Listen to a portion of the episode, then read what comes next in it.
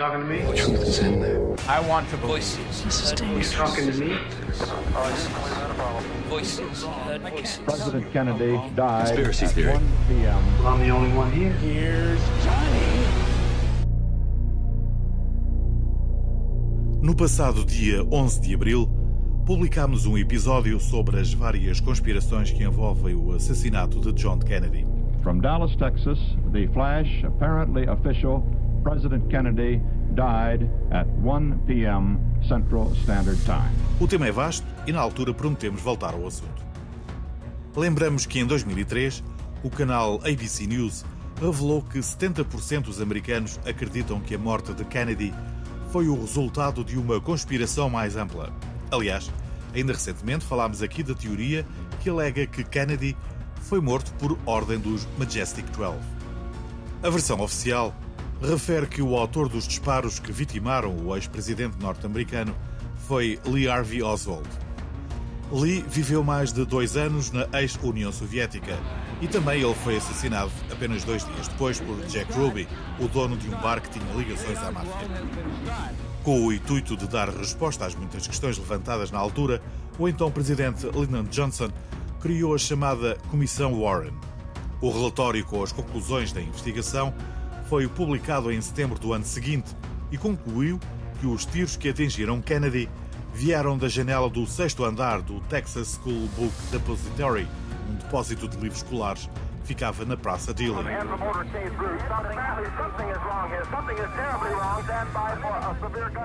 Ainda de acordo com os investigadores, os tiros foram realmente disparados por Oswald.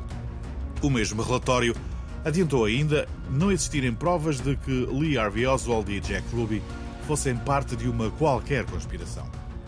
Em 1975, uma segunda comissão, a Rockefeller, concluiu não ter encontrado provas aceitáveis de nenhum envolvimento da CIA no assassinato. Dois anos mais tarde, um outro relatório do Comitê sobre Assassinatos da Câmara dos Deputados americana reiterou as conclusões da Comissão Warren, mas afirmou que havia uma alta probabilidade de que dois atiradores tenham alvejado o presidente Kennedy.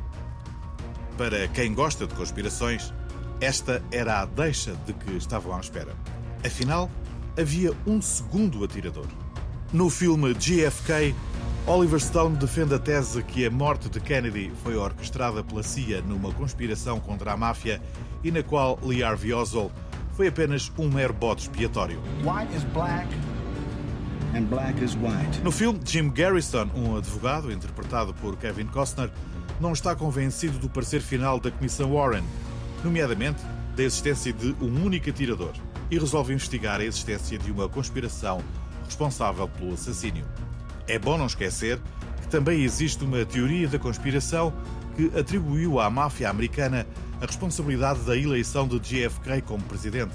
Por outro lado, Jesse Ventura, que foi pugilista profissional e governador do estado de Minnesota, acredita que Kennedy foi assassinado porque queria fazer as pazes com a União Soviética. with the meeting that took place with Clint Murchison, uh, Edgar Hoover, J. Edgar Hoover. His, his lifetime mistress, Madeline Brown, stated she was there when Johnson came out. He grabbed her hand and said, After tomorrow, those Kennedy boys will never bother me again. No livro Mataram o Nosso Presidente, Ventura acha que Kennedy pagou com a vida o facto de ter desafiado a influência do complexo militar industrial construído após o fracasso do desembarque da Baía dos Porcos em Cuba em 1961. Na base da teoria dos dois atiradores está um filme de 26 segundos captado por uma câmara de 8mm e realizado por Abraham Zapruder.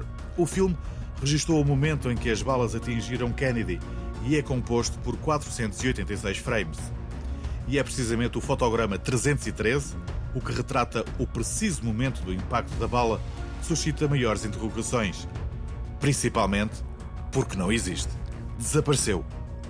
Como já se disse, a bala com 3 cm de comprimento foi disparada do sexto andar do Texas School Book Depository. Passou pelo pescoço do presidente Kennedy e atingiu ainda ao peito do governador Connolly. Passou pelo pulso e acabou na sua coxa. Ou seja, esta bala conseguiu atravessar 15 camadas de roupa, 7 camadas de pele e aproximadamente 30 centímetros de tecido muscular. atingiu um nó de gravata, removeu 10 centímetros de uma costela e ainda fraturou um osso do rádio. Quando foi encontrada, a capa de cobre que a revestia estava completamente intacta. A teoria da bala mágica tem ganho cada vez mais adeptos nos últimos anos, demonstrando que este é um caso que está muito longe de estar resolvido.